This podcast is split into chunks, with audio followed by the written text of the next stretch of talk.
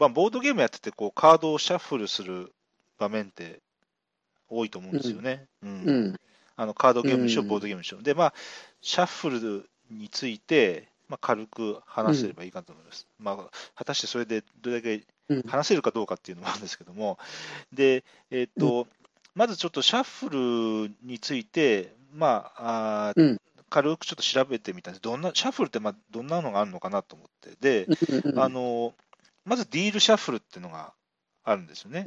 はい。で、ディールシャッフルっていうのはこうカードの山を持って、例えばこう、4山なら4山、5山なら5山でこう1枚ずつこう置いていって、うん。こうまあ、山分けする、山分けっていうか、まあ、そういうそういう1枚ずつこうしゃおいや何山かに置け何山かにこう分ける、でうん全部分けたらこうひと山山をこうまた一つにひとまとめにするっていうシャッフルの仕方ですよね。うんうん。で、これはあの、うんまあ、コンポーネントを傷めない、カードは傷めないやり方だと思うんですね。ううんんうんただ、デメリットとしては、時間がちょっとかかるかなと、そのシャシャッフル1回終わるまでにね。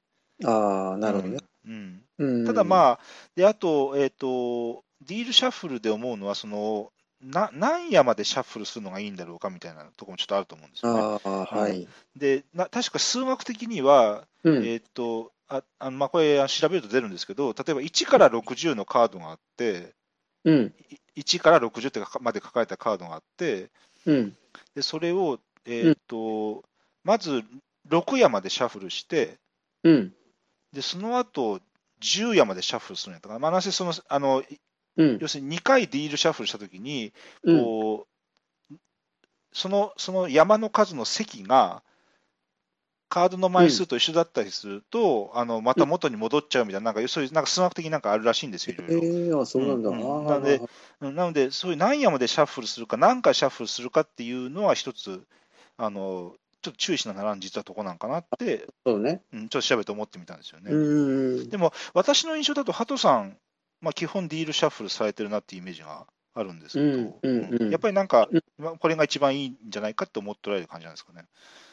そうですね。なんか、一番切れるそう、切れそうな感じがしうて。んうん。で、あと、ね、特に他人のコンポーネントだと、あんま乱暴にも扱えて、まあ一番丁寧にうん。扱えるっていうのもあるかもしれないですね。うんうん。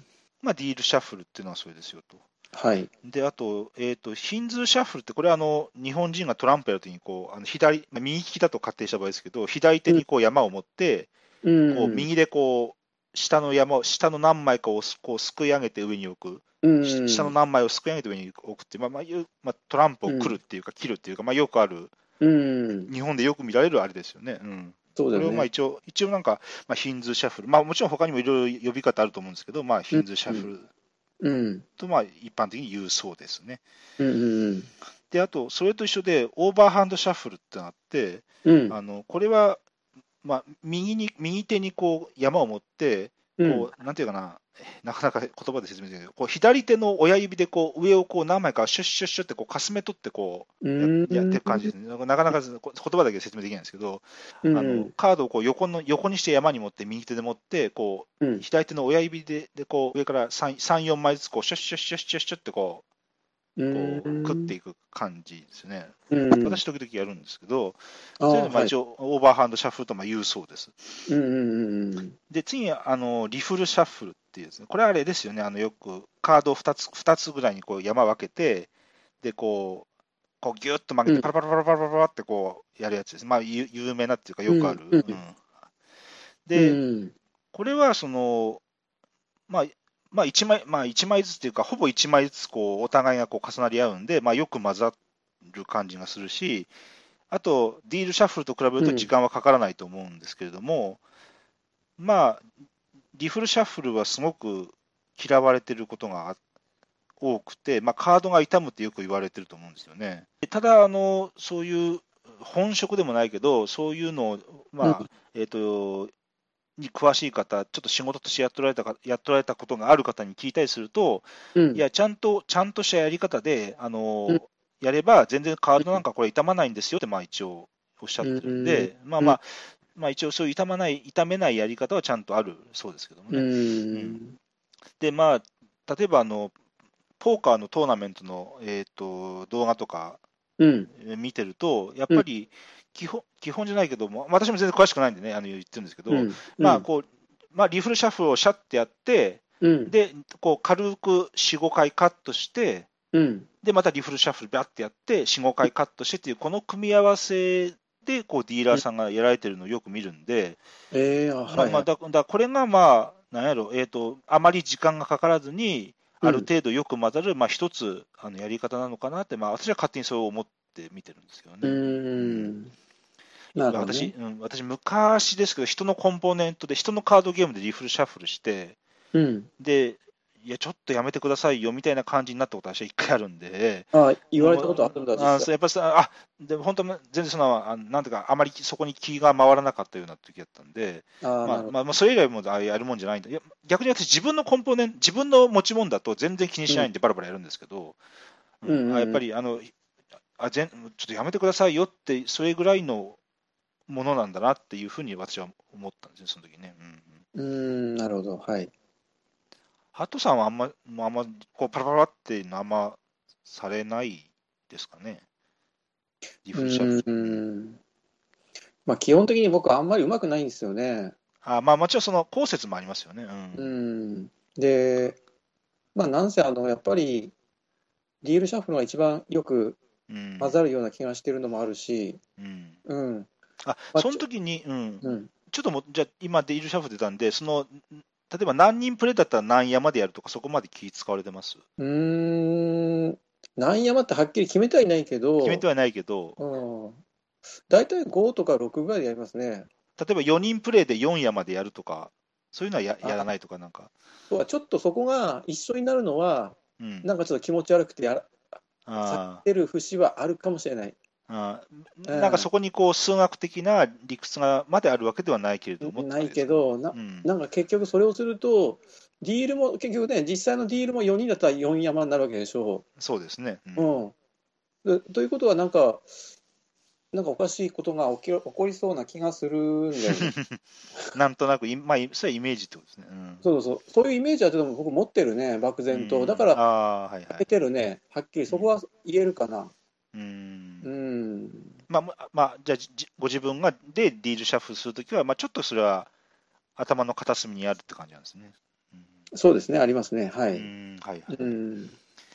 であともうもう2つぐらい言うと、ファローシャッフルってなりまして、これはあれですね、あのこう結構固めのカッチカチのこうスリーブに入ってるカードだとできるんですけど、こううんこれもな言葉で説明でしないんですけど、なんていうかこう、えっ、とね、こう間間にこうちょっと力を入れてこう、ギュッて押し込んで、はいはいはい。い。ね、あ分かりますかね、こ うあの一枚一枚も噛み合わせて、だからリフルシャッフルをこうパラパラパラってじゃなくて、こういい感じにこう、うん。ちょキュッキュッと間間にこう入れてカードを入れて、一枚一枚こう差し差し込むやつですね。うん。えまあ、これは、まあ、スリーブ入ってないカードでこれやるのはなかなか大変なんですけど、えこうそちょっとハードハード系のスリーブに入ってると、これできるんですよね。あのトレードトレーディングカードゲームのプレイヤーの方とかは、よくこれやら,、やられて見ますけどね、うんあのまあ、そこの文化も私、あんま詳しくないんであれなんですけど、うん。まあ、確かにあれだと時間はかかんないし、ね、がっさり混ざるし、うんまあ、いい感じだと確かに思いますよね。うんうん。ファローシャッフルだよね。そうですね。ううんん。あの、よくあのうん、トランプなんかでよく、うん、マジック、手品とかする人も、ああ、はいはい。うん。確かに。一時期僕もちょっと練習したんですけど、ま あちょっと難しいですね、これもね。ちょっと。うん。で、最後なんか一応、ウォッシュシャッフルってまああるらしいんですけど、うん。まあ、焼きそばっていう人もいますけど、要するにあのもうテーブルにこうドサッと、もう散らべて、散らば散らばらしてこう、手でこう、まあ、あはい。あの麻雀の支配じゃないですけど、まあ、こうやってガシャガシャガシャガシャ混ぜるやつですね。うんええ一応、ウォッシュシャッフルと、まあ、あまあ、そういう他にも、んだ。一応他にもだからいろいろ名前あるらしいですけど、うん。まあまあ、まあ、あれも確かに一応シャッフルの一つ、まあ、ですうわね。ん。うん。で、まあ、あのーっていう、あそのまあ、いろいろシャッフルあるんだなって思うんですけど、で、ちょっとあの、一個思ったのは、あの、私、少し気になるんですよね。あのゲプボードゲームってこうテンポが、ゲーム全体のを通してテンポってものがあって、その、うんすごいポンポンポンってテンポよく進むものだったり、こう、うんゆゆったりとしたテンポのものだったり、まあなまあ、テンポってものがうんゲーム,、ゲームとしてあると思うんですけど、ゲーム通じて。うんでうん、こう、うんあの例えばあのもうチケットトゥライドとかそうなんですけど、あの途中でカードの山が切れますねと。うんでそうすると、ある一人の人が捨て札の山をこうガサッと持って、ディールシャッフルとかしだすわけですよ。はい、そうですね。そうすると、そこでなんていうのかな、気にしない人は気にしないんだろうけど、うんあのこう、トントントントントンってこう、一定のリズムでこう進んでたゲームが、そこでちょっと止まるんですよね。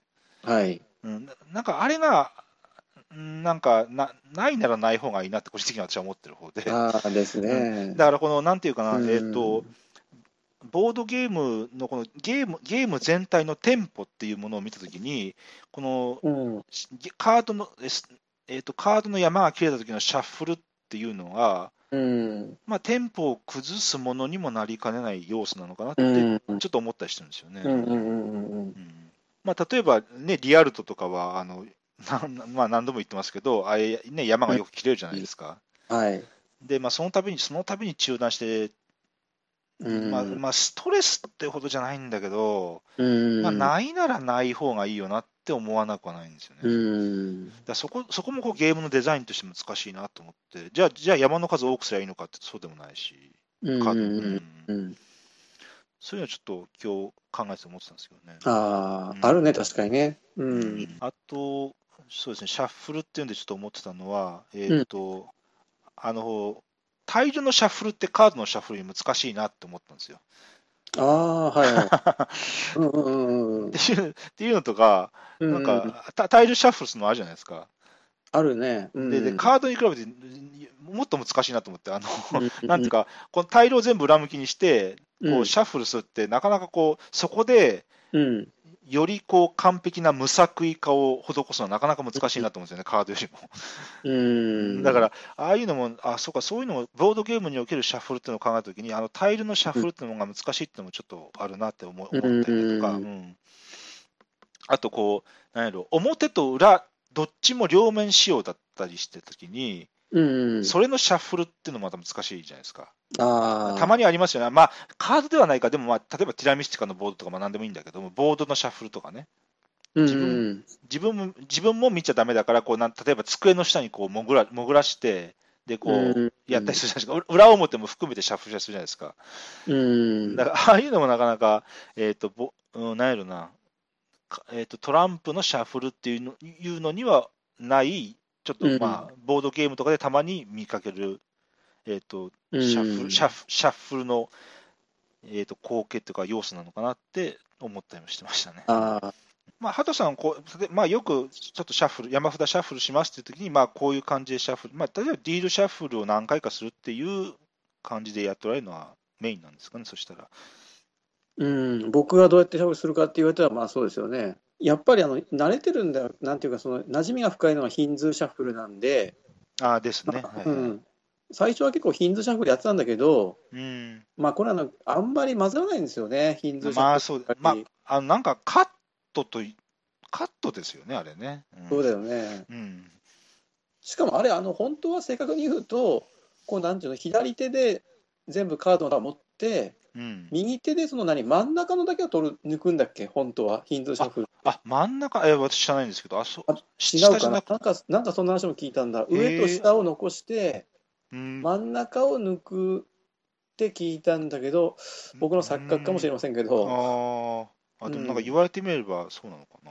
まあ、いずれにせよ、あんまり、うん、あんまりヒンズーはちょっと混ざらない、混ざらないんで、僕もあんまりうん。お勧めしないし、うん。自分がセッションでゲーム参加したときに、他人がもしやらないといけないときには、できればディールでお願いっていうふうにも言うしね、からちょっと、あ、それは言うんですね。ううん。ん、あ、じゃあ、じゃあ僕、やっぱ混ざらないわ。うん。うん、じゃああ、僕シャッフルしますわって言って、なんかちゃっちゃっちゃってヒンズーシャッフルだけされると、ちょっと、うん、うんって感じですただ、ね。ただそれはやっぱりねオープンゲーム会なんかで、うん。あのまあ、初対面の人とかでやると、僕はそういうことを言うことで、うん。なんていうか、そのね、その言われた方がちょっと嫌な気持ちになるのも、なんか嫌なんで、こっちも。そうまあまあそうですね。ちょっうん。と、そうそう、言えないような時もある、だからヒンズでいい、まあ。もうしょうがないかなって、まあまあそうですね。うん。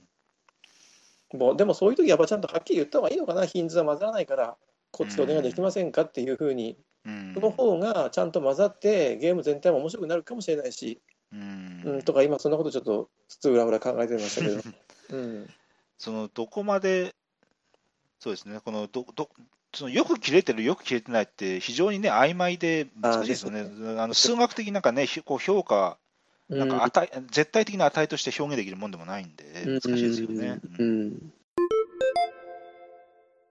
はい、そしたら、えー今日の本題ですけども、ハトさんに4タイトル、えーとご紹介していただこうと思うんですが、はい。今日の4タイトルは何でしょうかね？はい、じゃあ、まずタイトル言いますね。はい。えーボトルインプ、はい、えーそれから豚バベル、はい、冷たい料理の熱い戦い、はい、で、えークイズいい線いきましょなるほど。う。ねはいえ、この4タイトルでいきたいと思います。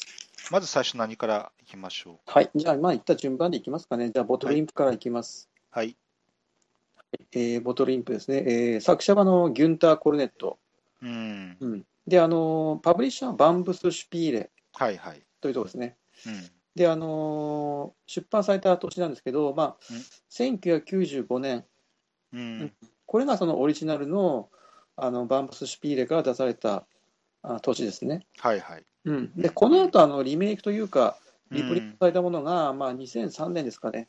はい、あの Z マン版かな。Z マン版が確かね、リプリントされてるんですけど、はい、はい。うん、2003年に、えーリリメイク、リプリントされていると、はい、はい。うん、そういうゲゲームです。うん、はい、で仕様としてはまあ2人から4人まで、うん。時間はまあ30分から45分で10歳以上という、はい、であのトリックテイキングですね、うん、ちょっと話が前後しましたけど、作者はギュンター・コルネットっていう人で、うん、でどんなゲームを作ってるのかっていうと、はい、あのカナレット、うん。カナレットってですね、ハンスの結構古いゲームですね、昔のハンスが。ですね。うんはい。90年代にうん、出してたあのかなり古いゲームでカタンより前かな、うん、うん、はい、とか2人用のあのカフナはい、はい。ですねあの島と島をこうつなげてううんん、あとあのカナロアっていうゲーム、ありますね。うんはい。まあ、いろいろ出してるんですけど、まあ、一番でも日本人で馴染みが深いのは、うん。あのHey, That's My Fish、ああ、そっか。うん、この作。者ですね。なるほどね。うんはい、はい。うん、はい。でちょっとあのゲームの方に戻しますと、うん、えーまあ、トリックテイキングゲームで、うん、うん、でカードが、えーとね、1から37まで、うん、えー全部で37枚あります。はい。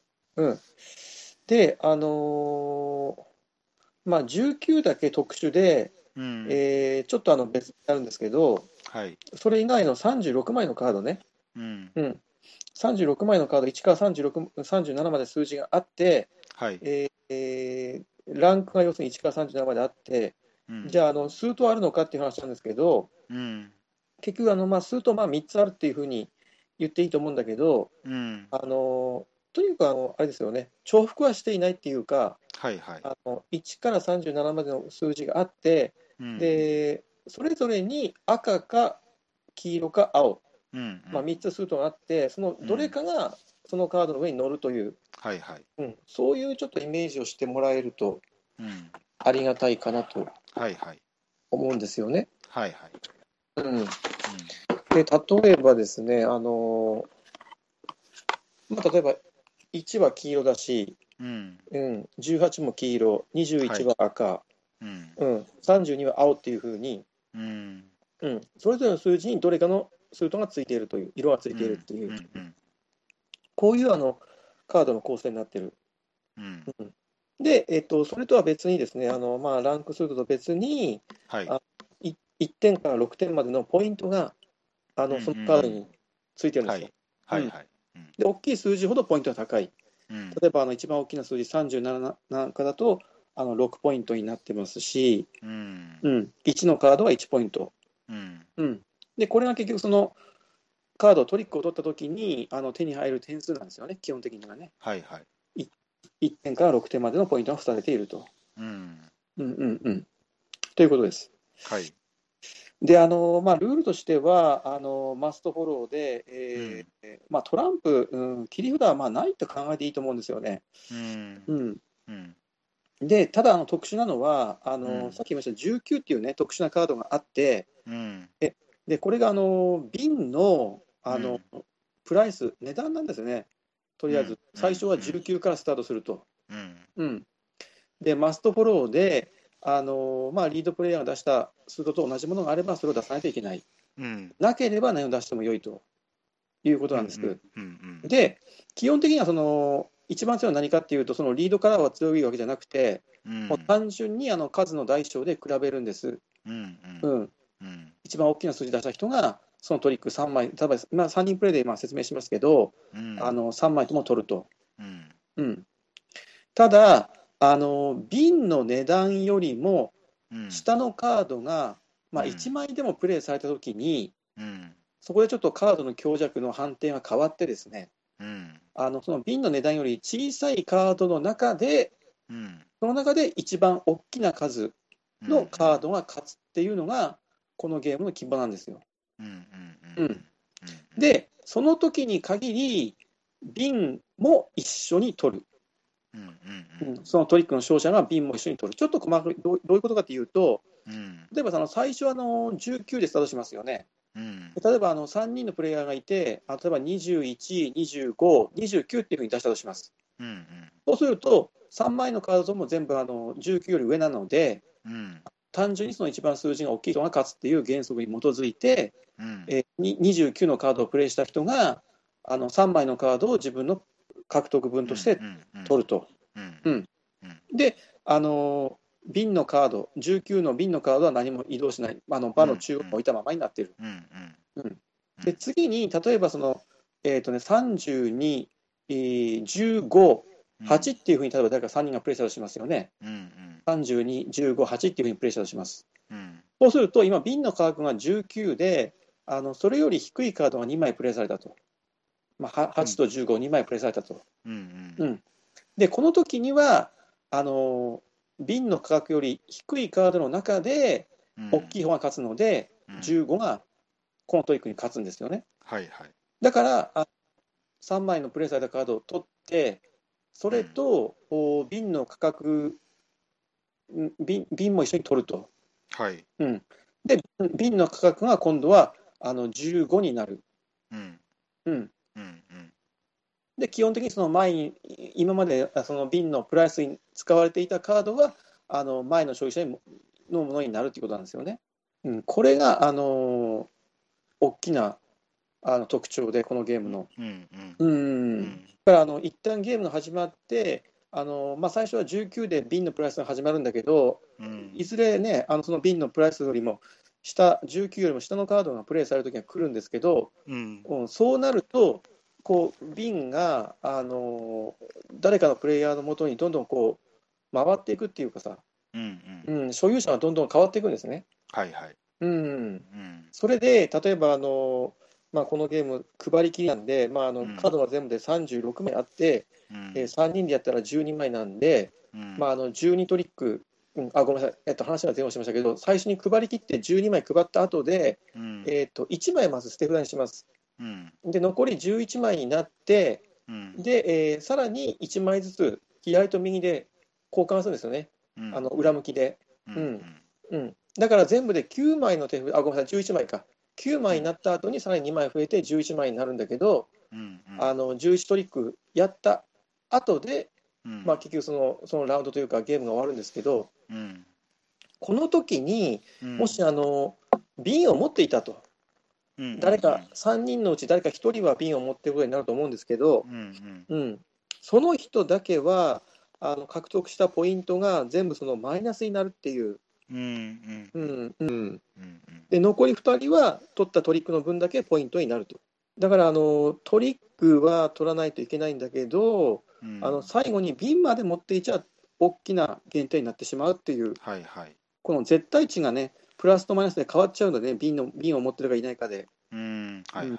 うん。それが非常に大きな特徴のうん。ゲームで、うんうん。うん、ワンアイディアって言えばワンアイディアなんですけど、それが非常によく効いてて、うん。うん、基本的にはそのトリックは取らないといけないんだけど、うん。うん、で、ポイントを稼ぐゲームなんですよね、基本的にはね。うんううん。ん、ただあの、もし最後に瓶を持っていることになるた時には、もう大変な減点になってしまうと。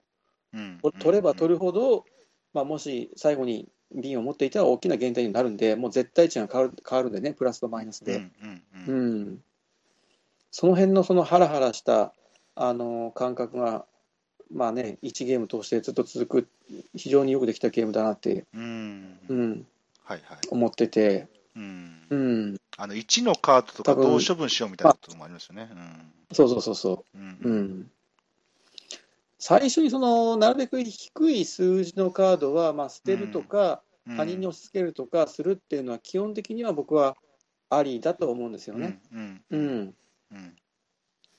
でた例えばだから自分のそれとあの自分の前の人があの例えば6とか7とかまあ出したときにうん。1とか2のカードは処理するのにうん。非常にいいタイミングなんですよね。うん。あの瓶の価格が例えば10とかだったらね。うんうんうん。うん、その辺も含めたやり取り。でやっぱりあの自分が捨てたカードっていうのを覚えてないといけないっていうのと他人に渡したカードっていうのを覚えておくとうん。あのプレイヤーはあのカードは持っているっていうのがうん。自分が情報としてちゃんと持ってるわけでうん。それがそのプレイングに非常に有利になるからうん。そこも含めた駆け引き、うん。うん、がやっぱりあのこのゲームの一つあの醍醐味になってるんですよね。うんうんうん。はい、でやっぱり小さい数字にもにどうやって意味を持たせるかっていうんで、まあ、いろんな人が苦心惨憺してるんですけど、うん。やっぱりボトルインプのやり方はすごいうん。独創,、独創的？うん独創的っていうか、面白いやり方やなと思いますね。うん。うん。であとあの、カードの早見表っていうか、何の数字はこの色ですよってあるじゃないですか。あれ、すごく大事ですよね。うんで、確かあの黄色の数字が結構低いところに固まってるんじゃなかったかな。そう黄色が小さめでうん赤が大きめ、うん、で青はあのまんべんなく、うんあのばらまかれてるって感じですよね。うんだからまあカウンティングすればうん大っていうのもあるし。はい、じゃあ、えっ、と、2作品目お願いします。はい、えっ、と2タイトル目ですね。えー、ブタバベル、はい。えーというゲームなんですけど、えー、と日本のあの同人ゲームって言っていいですかね。うんはい、はい。うんえー、と作者の人がユオさん、はい、はいユ。オうんさんですね。はい、はい。でまあ、一応パブリッシャーというかサークル名あのこっち屋さんです。うん、うん。はい。で、あの2016年今年はい。あの神戸のゲームマうん、で、うんえー発表されたんですよね。はい、はいですね。うん。で、あのプレイ人数はあの3人から5人、うん。えー時間は5分、はい。年齢は6歳以上ということで、うん。まあ、あのライトなゲーム、非常にライトなゲームですよね。うん。この仕様からも分かりますけど、うん。うん。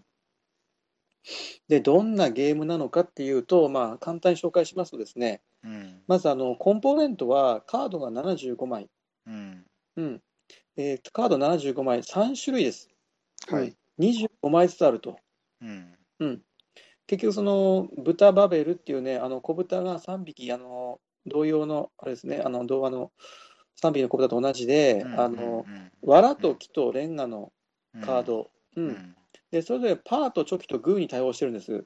うん。藁がパーで、木がチョキで、レンガがグー。はい。で、まあ、こ3種類のカード25枚ずつのコンポーネントがあって、うん。土台を各プレイヤーの前にうん。1枚ずつ山から引いて、最初に礎になる1枚のカードをみんなの前に置くと。はい。うん、だからあの4人プレイだったら4つ土台ができるし、5人プレイだったら5つ土台ができる。うんで、3人プレイの時はあの NPC として1台土台を作りますんで、全部でまあ必ず最低4つ土台ができると。はい。はい。うん、でここから一斉の背でもうリアルタイム、アクションゲーム、リアリデクサイティリアルタイムですよね。うんあ、の各土台の上にカードを重ねていくんですよ。うん。うん、でどの土台の上にカードをプレイしてもよくて、うん。うん、で条件はあのじゃんけんに勝つようにそのカードの上に、えーうんプレイしていく、うん。うん、だからパーのカードが一番上の土台はあーチョキのカードが出せるとうん。でグーのカードの上にはパーが出せるっていうふうにして、うん。あのどの土台にカードをプレイしても良いうん。うんうん。それとあの手札の補充ももうリアルタイムでやっていくんですよね、う。うん。ん。ただし手札は必ず3枚を超えないように、はいはい。うん。うん。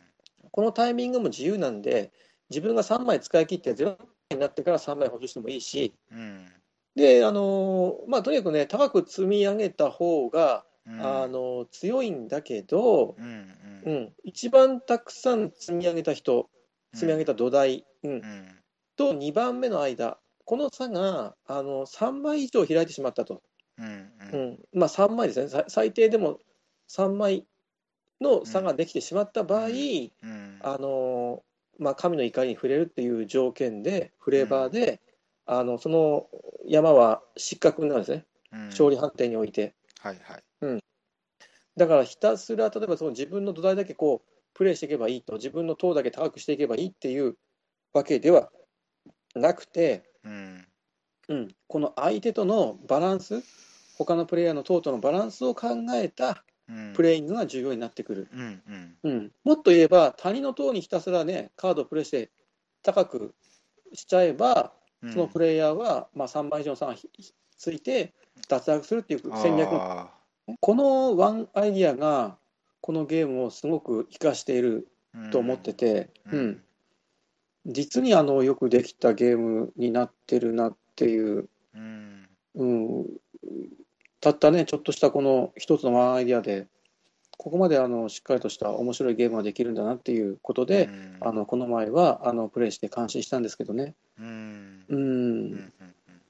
ただね、あのまあ、要するにその問題点がないわけではないっていうのは、まあ、こういうね、あのリアルタイムでどんどん処理していくゲームでは、時々起こりがちなんですけど、うん。本当にそのじゃんけんのルールに乗ったカードが あのプレイされているかどうかっていうのを、はいはい。お結局、その判定できないっていうね、そうですね。うん、うん。でこういう問題って、まあ、ああると思うんですよ、この豚バベルに限らず。限らず。うん。うん。うん。他のアクションゲームでもね、リアルタイムのゲームを処理するゲームの場合、うん、うん。で例えばその、みんなが紳士的で、しっかりルールは厳格に守るのであれば、うんわざとにあのチートをするってことはないけど、うんうん。意図せずに間違ってしまったときに、ああ、はい。まあ、それはあのどうしてもやっぱ起きてもしょうがないっていうかさ、うん。もう防防ぎようがないうんですよね、ちょっとね。うん、プレイヤーの意識の問題ではないので。うん。うん。だからそういう問題はあのはらんでて、基本的にはそこでもしあれだったら、本当、厳密に言うとゲームは壊れてしまうんですよね。もしルール間違ってね、違っていたらね。ううんん。まあでも、なんていうか、まあ多めに見て、まああの、やるしかないのかなと。まああと後でね、例えばその、塔をこう上から逐一一枚ずつ検証していけば、うんあ全部間違いなく積み上がっているとかか検証はできるんですけど、はいはい。うん、こういうなんかね、問題あると思うんですよね、リアルタイムの。うんうんなんか、うん、名前がついていてもいいような、なんていうか、うん、ちょっとしたテーブルゲームの一つの問題ですよね、これね。必ずと言っていいほど内包している問題ですよね。うん、まあ、こういうね、あの、軽いゲームっていうか、そのライトなゲームの場合は、うんまあ、あの、ね、5分で終わるようなこういう短いゲームの場合もね、あの見過ごせるっていうか、そういう気もしますけど、うん、アクションゲームでどうしてもね、リアルタイムでやる場合はね、ちょっとやっぱ判定っていうのはなかなか難しいんだよね。うん、もうあのゲームに参加してない第第三者がこう審判としてああ、なるほどね。いるわけじゃないですもんね。ううん。ん。ただそのゲームとしては非常に面白くて、うん。あの本当にね、6歳以上、もうじゃんけんのルールさえ分かれば、もうでうん。あの勝利勝利のね、条件に関しても分かりやすいよね、一番高いと、ただし3万円以上の差が開いてはいけないっていうね、うんううん。ん、であとはもうそこ、自分であの厳密に、ね、じゃんけんのルールをちゃんと乗っ取ってプレイしていけば、うん。うんいいセッションになると思います、これは。うん。うん。はい、えー、とでは3つ目ですけど、えー、と冷たい料理の熱い戦い。はい。えー作者はあのアレックス・ランドルフうん。ですね、えーパブリッシャー、ラベンスバーガうん。ー、えー1990年初版です。うん。はい。で、あの日本でもあのメビウス・ゲームズがあのリメイクというか出して、これがあのうん2014年か。うんうん。あ、もともとはあれかな、海外でリメイクされたものを、ああはいはい。ね、木を同じくして、日本でメビウス・ゲームズが日本語版として、うんあの出版したっていう、うんあれ元はどこのパブリッシャーだったのかな、どっかフランスだったかな？ううんん、うそれがあのウミガメの島はいはい。よね。うんうん。えーで、えー、2人から6人まで、えー20分、10歳以上といううん。仕様です。はい。うん。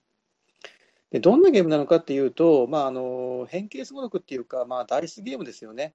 うん。うん。で、ちょうど1周、一周するのが21マスはいはい。の、おまあ、要するに円環状になってるというか、もうそれを何回もぐるぐる回っていく。うんう、うん1周21のマスを何回もぐるぐる回っていく。ゴールまで着くたびに、あの得点になる料理のタイルがもらえるっていううんうんことなんですよ。だから、何度も、ま、回って回って回って、どんどんそのタイルをたくさん取っていくっていうのが、うん。あのゲームの方向性というか目的なんですけど、ううん。ん、で面白いシステムが、まあ、あのいくつかあってですね、うん。えっと、まずあの使うダイス、6面体の普通のダイスですね、1, 1から6までの、うん。うん、でこれが 3, 3つあります。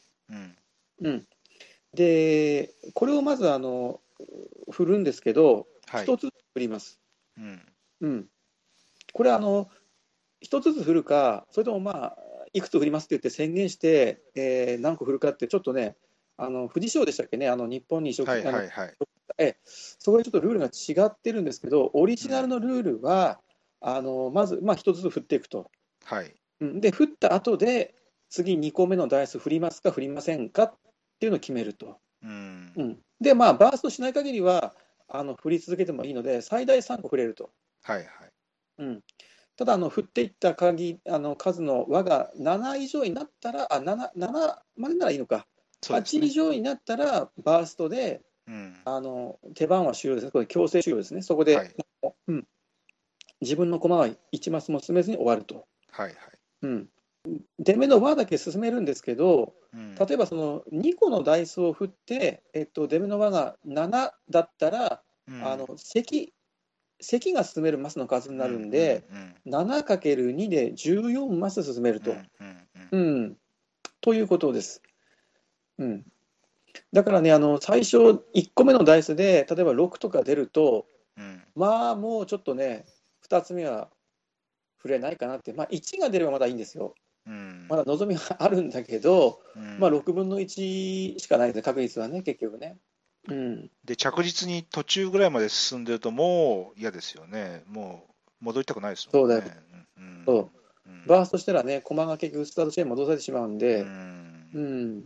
うん、だから最初は例えばね、第1投目が1とか2とかのちっちゃい目だと、2回目はやりたくややりやすくなるんです。ううんん。うんうんうん。っていうのが、あのまあ、この進むダイスのシステムなんですよ。はい。でね、もう一つね、えーとね、他人の駒の上に乗るっていうルールがあって、まあ、あのおんぶするような感じで人の上に乗ると。はい。そうすると、あの乗られた方は、自分の手番の時に、まあ、1個は振るけど、次2個目振ってもいいですか、どうですかっていうのを上の人に聞かないといけない。はいはいはい。うん、で、上の人が、いや、お前振っとけとか、うんお前もうやめとけとかいうあの意思決定の決定権があるとですようんね。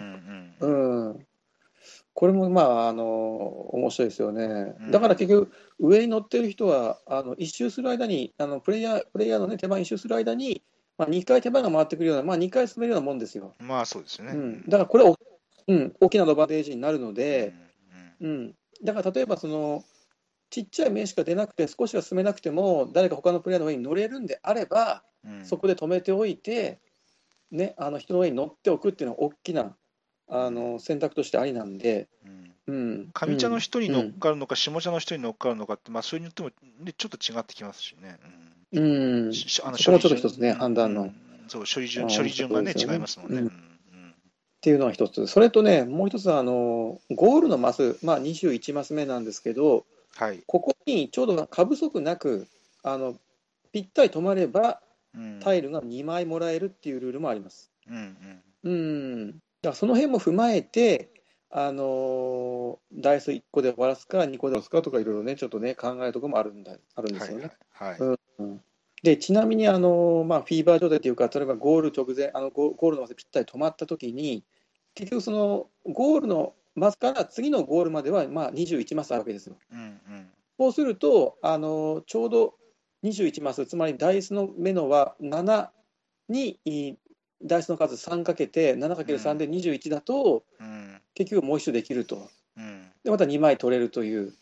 うん。うん、ちょっとこの夢のようなあの状況なんですけど、うん。これがな、ね、結構セッションに起こるんだよね、実際ね。うん。うん、僕、この前そうだった、この前2回起こしたプレイヤーがいて、1人でそれを、うん。うん、一気に4枚持っていった人いましたけどね、なかなかこれが面白いアイデアで、1枚取れるのと2枚取れるのと全然話が違うんで、そういうことが、うん、えっと可能なんですよ、あ可能なんだ、可能性があるんだってプレイヤーが思ってるのと思ってないのって、全然ゲームの盛り上がりが全然違うね。違ってきますよね。うん。特にこういうダイスゲームの場合、こういうなんかあのルールがものすごくよく効いてて、うん。うん、まあ天国か地獄だよね、本当にね、バーストするか、2枚取れるかっていうね、うん。うん、それが一つのダイスロールで決まるっていう、この醍醐味だよね。うん。うん、で、その、ちょその、なんやろな、3個で7とか、その、3個で7が出る、その、確率っていうか、それが奇跡的なぐらいいいバランスなような気がしますけどね。うん。えー細かく確率は計算しないですけど、こう、うん、ゲーム中1回も起こらんのじゃありゃし、頻繁に起こる、なるほどね。ひ頻繁に起こるのもあれだし、うん、まあ、それそれをどれだけ意図してか知らずか、奇跡的に思いついたかどうかはまあ分かんないですけど、うんすごく絶妙なバランスになってる気がしますね。そうだよね。うんそこはやっぱりランドルフ計算してそうしたんでしょうね、多分うね。ん、やっぱそこはやっぱすごいですね。うん、で、全然ルールとしてはややこしくないですもんね。全然ややこしくないですよね。出目うんあの出目に使ったサイコロの数をかけるってだけですからね。うん。うん。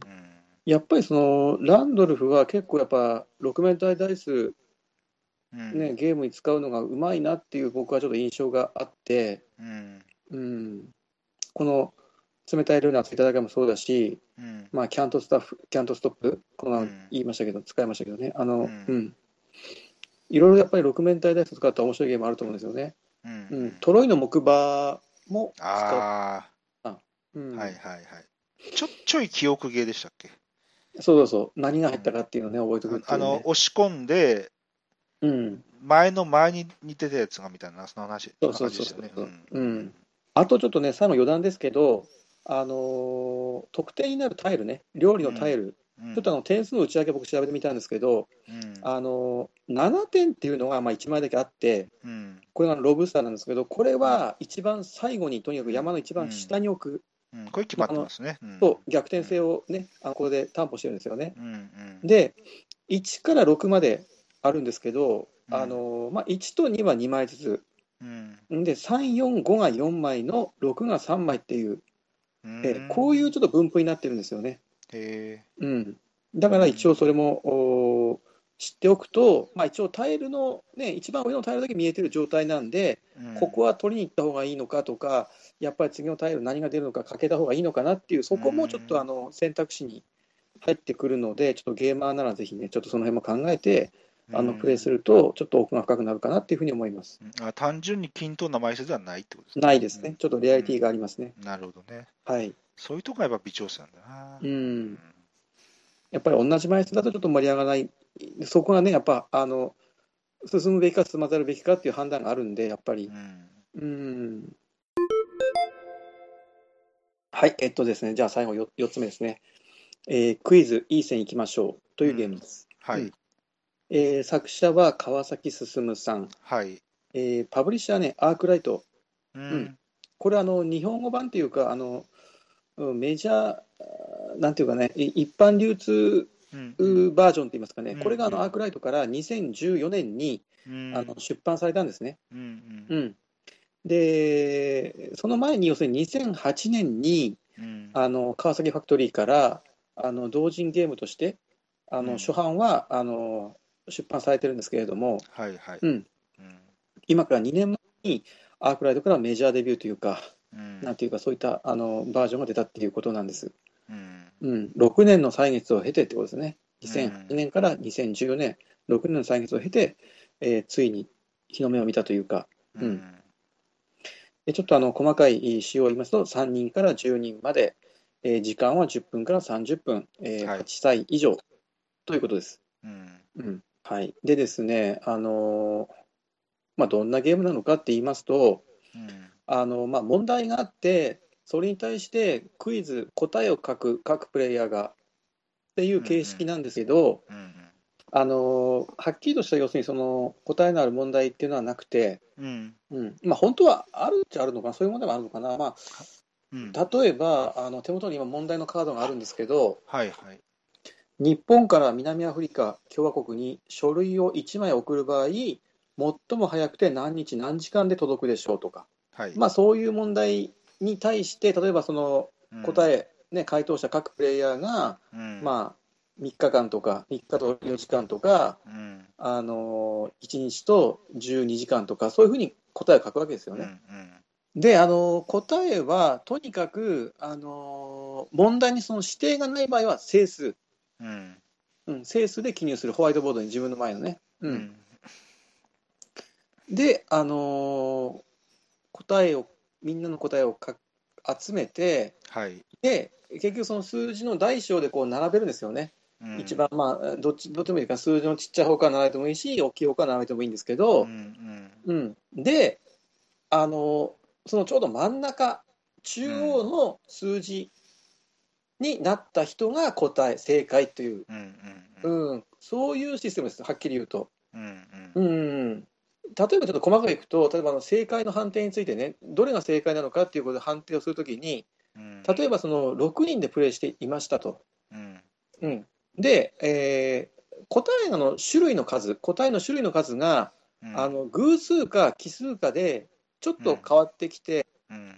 例えばあの答えの種類があの偶数、うごめんなさい、奇数の場合ですよね、うん。うん、6人でプレイしてて、例えば2人が同じ数字になったと、うん。うん、そうすると答えの種類は5種類あって、うんうん。1、2、3、4、5っていうふうにまあ並ぶわけです。うん。うん、そうすると、その3番目、真ん中の1、ん。2、3、4、5の3番目のその答えを書いた人がうん。正解としてえー100点もらえる、うんうん、ということです。ここが例えばね、あの3番目、真ん中が2人いたら2人とも100点もらえると。うんうんううんんだ奇数の場合は、ちょうどあの真ん中1人しか決まって決まらなないから、うん。まあ、それはそれですぐ答え、あのね、正解決まるんですけど、うん。あの例えばね、偶数の時にあの答えの種類が4種類だったと。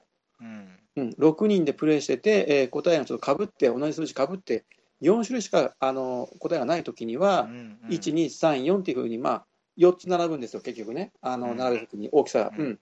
そうすると、まあ、2番か3番、どっちをじゃあ正解にするんだっていう話になるんですけど、うん。その時にはその答えがの数字、大きい方が正解になるっていうルールがあります。あーはあはあうん、まあ正解になった人はとにかくあの100点もらえる、みんな100点もらえるっていうことなんですよね。うん。うん。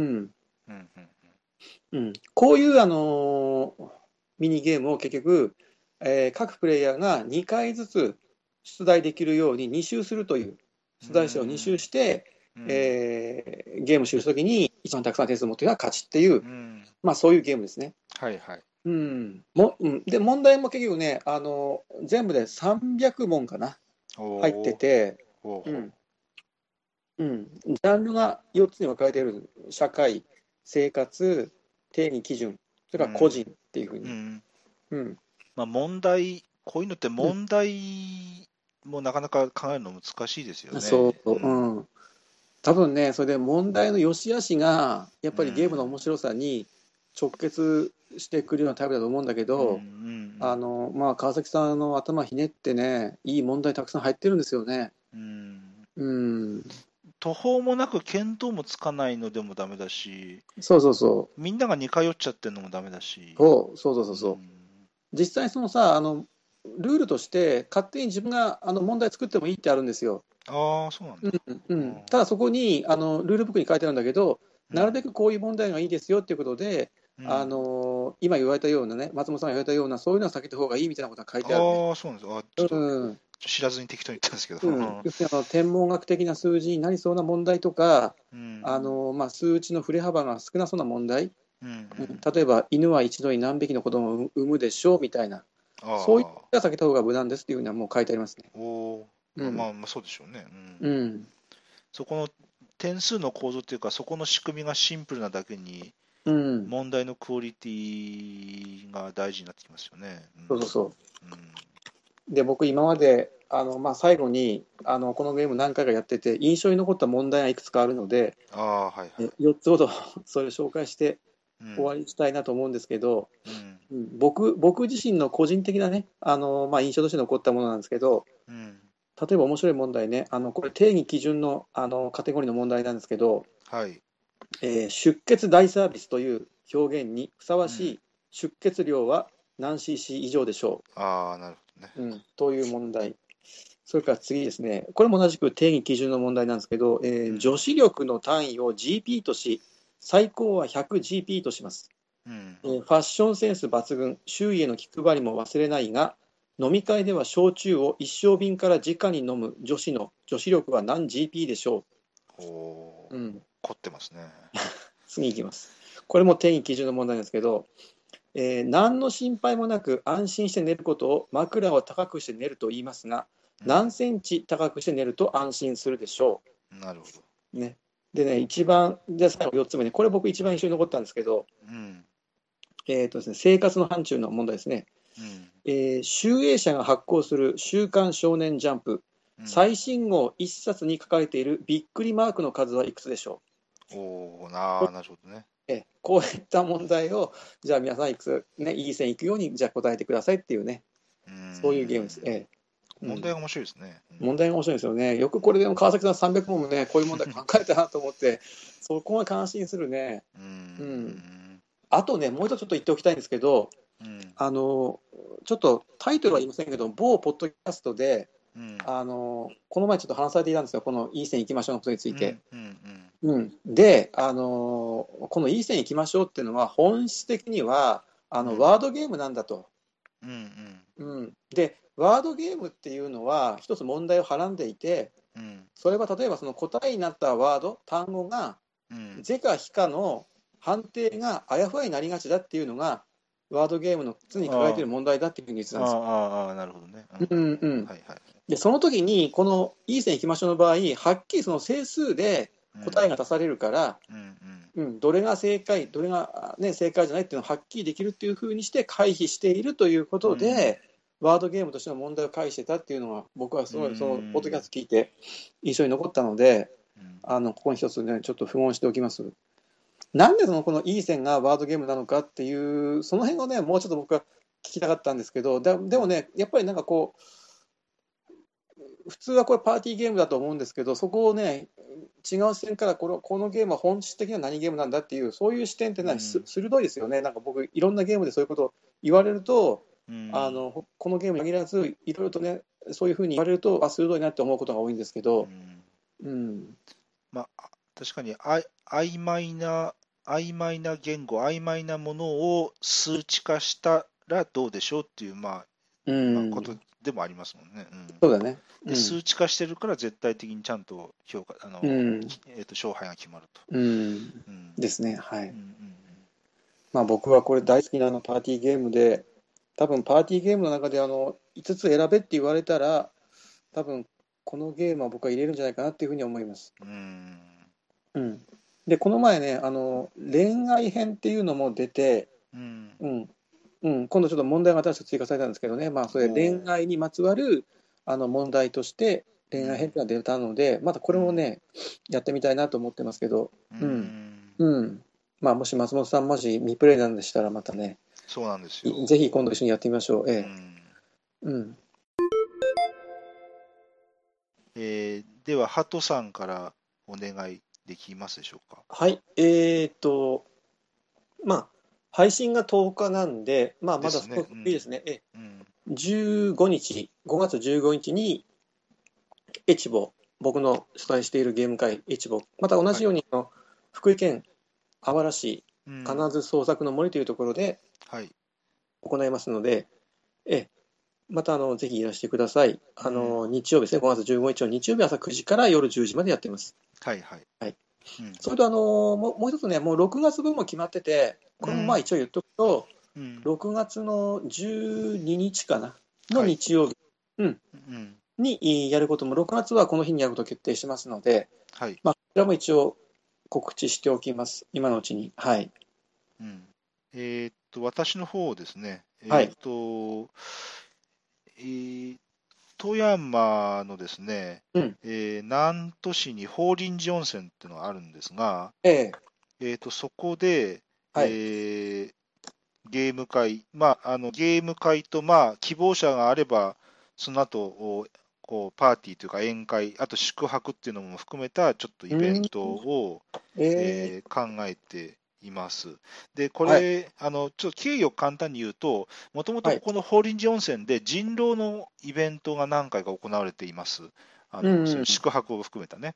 うん。で、えーとまあ、その人狼の人狼会に併設する形でボードゲーム会もどうですかという、まあ、そういう流れでちょっと始まったんですけども、うーん。えーで、えっ、と、えー日時は5月28日土曜日ですね。えーあはい5月28日土曜日、法輪寺温泉で、えっ、と、10時からゲーム会。で、あの別にあの、えっ、と、ゲーム会だけの参加でも全然あの全く構わないです。あなるほどね。はいで、まあ、希望者の方で宿泊宴会っていう感じです。はい。で、えっ、と、えー一応し、今のところ考えてるのは、宿泊だと3900円、宴会で、まあ、2000円うんぐらいかなという感じですね。はい。うんで、えっ、と、一応、ゲーム会だけ参加っていう場合は、それは一応無料っていう形で考えています。あ、はい、わかりました。で、まあ、えっ、と、宿泊希望な方は、あの、事前の申し込みが必要。で、まあ、細かいところはちょっと今から、えっ、と、告知していく感じなんですけれども、うん。えっ、と、またちょっとそういうし、えーし合宿じゃないですけどね、あのうん。そういうイベントをちょっと5月の終わりに考えていますので、またいろんな、またいろいろツイッターなり、えーと、ブログなりなんないで告知をしていきたいと思いますので、また、はいえー興味ある方はちょっと見てくださいという感じですね。わかりました。はい。はい。なるほど。はい。えーと、そしたら、えー今日もお聞いていただきましてありがとうございまはいした。ありがとうございじ次回25日ということになりますね。そうですね。はいはい。はい。で、えーっと、そういうわけで、えー今日もありがとうございました。お疲れ様でした。はい、どうもお疲れ様でした。ありがとうはい、ございました失礼いた。します。はい、失礼します。はい